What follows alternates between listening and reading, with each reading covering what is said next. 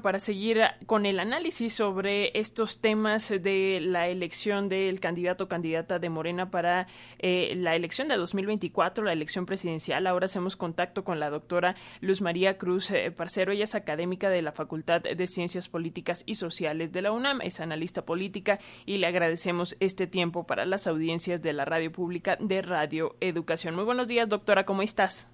Buenos días, muchas gracias. Un gusto estar con ustedes. Muchas gracias, doctora. Y bueno, eh, ¿qué te parece si para eh, comenzar este análisis eh, nos comentas cuál es tu balance de la situación política que estamos viendo entre estos aspirantes morenistas a la candidatura presidencial? ¿Cuál es tu, tu lectura? Sí, a ver, yo pienso que el, el camino está ya muy pavimentado para que Morena llegue fuerte a las elecciones del 24.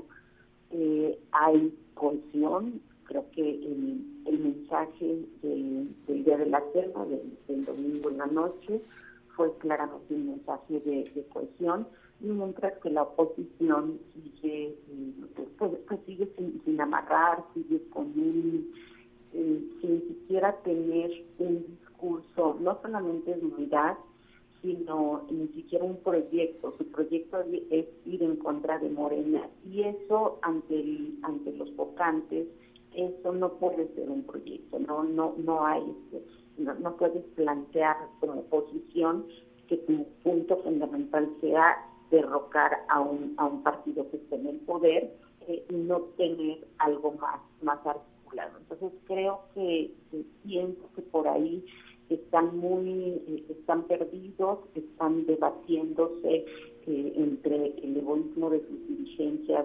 partidistas, eh, tanto Alejandro Moreno, Marco Cortés, hemos visto cómo se, pues, cómo, cómo permanecen, decidieron permanecer en sus cargos cuando los resultados no han sido, no han sido buenos.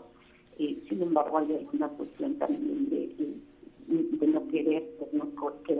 esas estructuras y eso finalmente eh, me parece que van, van a tener que pagar un, costo muy alto por, por esas decisiones. En el caso de Morena, lo que, lo que yo veo pues es, creo que algo eh, indudable, es esa, esa consolidación, es esa fortaleza. Sin embargo, hay cosas que, que preocupan. Eh, hay, eh, por ejemplo, el hecho de que vayan a lanzar su convocatoria, está hablando de que van a, tener que renunciar los funcionarios públicos. Eso es un asunto que marca la legislación desde la reforma del, del 2007 que se hizo la Constitución establece que los servidores públicos de la Federación y también en las demarcaciones territoriales de la Ciudad de México tienen la obligación de aplicar con imparcialidad los recursos públicos y que, digamos, no pueden influir en la equidad de la, de la competencia entre los partidos políticos. Esto es un, hecho, no es una gracia que, que tengan que van a renunciar porque así se consideran sus principios, no, corren el riesgo de poner, de poner en peligro sus mismas posibilidades ya lo hicieron en el caso de la de mandato y ya el Tribunal Electoral del Poder Judicial de la Federación en ese momento sancionó a diversas personas funcionarias públicas por el uso de redes, por el uso de recursos. La misma Claudia Sheinbaum mereció, eh, mereció también una eh, una sentencia en la que la que se determinó la violación de la ley electoral al, al propaganda gubernamental en este periodo de la de la revocación de mandato. Entonces, bueno, en eso tienen que estar, eh, creo que lo tienen muy, claro, no pueden permanecer en los en los puestos porque eso se presta a el uso de recursos públicos. Ya lo han hecho, han hecho, han seguido yendo a conferencias, han seguido promocionando sin embargo, me parece que ahora la definición está ya más, ya más clara y con miras a, nominar a un candidato a partir del proceso que, establezca el partido Morena el próximo domingo, cuando decida emitir la, convocatoria, pues tendrán que tenerse a estas reglas electorales, ¿no? Otro caso también en el que me parece que hay que tener mucho cuidado es en estas conferencias mañaneras del presidente de la República, que también está eh, la legislación, la constitución política prohíbe también el recursos públicos para la influencia de la competencia. Claramente hay dichos del presidente en estas conferencias matutinas que, que influyen en este, en este proceso y eh, si recordamos no es lo mismo de lo que sucedió en el año 2000 cuando cuando Fox también pues, habló demasiado sobre los contendientes, sobre, la, sobre los procesos electorales, denostó a, candidatos eh, y, sin embargo en este, en este momento no había ninguna legislación bien articulada para poder determinar las sanciones al respecto. Ahora la tenemos producto de esa reforma del, del 2007, entonces habrá que poner los ojos en, esa, en ese tipo de conductas que sí pueden en el proceso electoral del 2024 y sí pueden merecer sanciones e incluso eh, poner en riesgo la elección. Entonces me parece que, eh, que el partido Morena va, va amarrando tanto preferencias, fue muy claro la elección del Estado de México, va amarrando esas preferencias para, eh, para tener el dominio sobre 23 entidades, al, menos en las gubernaturas, los congresos también hay, que ver que pueden ser diferenciados, los municipios también, pero digamos las, las gubernaturas sí tienen un impacto fuerte sobre el número de, eh, de pues, de ciudadanos que prefieren esta, esta propuesta. Eh, creo que es contundente el, mensaje y, tendrán que, pues, que hacer las cosas con mucho cuidado justamente para no violentar la legislación electoral que hoy en día es mucho más restrictiva en términos de, en, términos de comunicación política.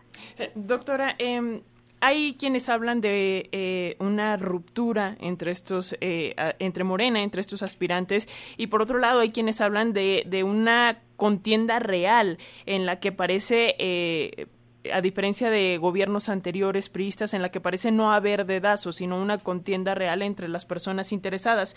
Eh, ¿Cuál es tu punto de vista eh, respecto a esto y, cómo vislumbras que tendría que ser esta encuesta por la cual eh, se presume se va a definir quién va a ser el candidato definitivo?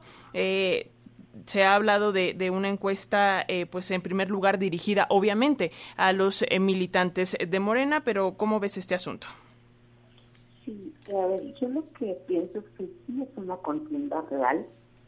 Eh, me parece que las, eh, las, las posturas que han manifestado los actores, sobre todo los que los que pareciera que van a la cabeza en esto, son Marcelo Ebrard y Claudia Sheinbaum, eh, sí están apostando por una contienda real, incluso, bueno, la incorporación reciente de, de Monreal también, eh, la queja Fernández Noroña de no haberse incluido en la cena. Yo pienso que sí, que dentro de, de Morena sí hay una contienda real. Eh, esa contienda incluso ha llevado a Martín a, tomarse con mucha seriedad el tema de la, encuesta, de cómo se va a elegir al candidato, a la candidata. Eh, me parece que sí, pues por supuesto que todos ven posibilidades reales, con los números que tiene Morena, todos ven posibilidades reales de acceder a la presidencia de la República en caso de ser postulados por el partido. Eh, puede haber una ruptura, depende de cómo se, de cómo se maneje, cómo se diseñe el proceso de, el proceso de determinación de la candidatura.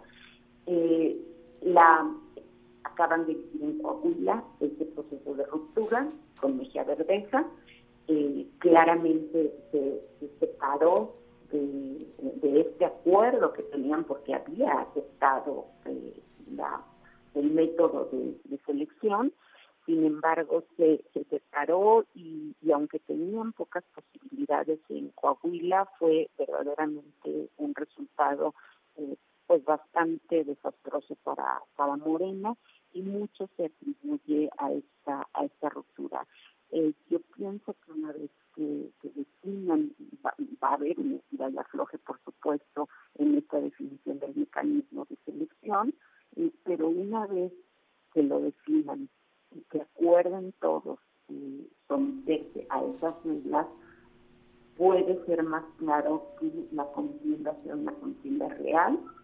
Eh, finalmente, al ganar, al ganar Morena la presidencia del 24, eh, tendrían que establecer una serie de acuerdos donde todos pudieran saber, donde los contendientes pudieran caber, eh, y yo pienso que sí hay un mensaje de, unidad muy claro y que puede que, puede hacerse real dependiendo de cómo se definan estas reglas y cómo las, las acepten.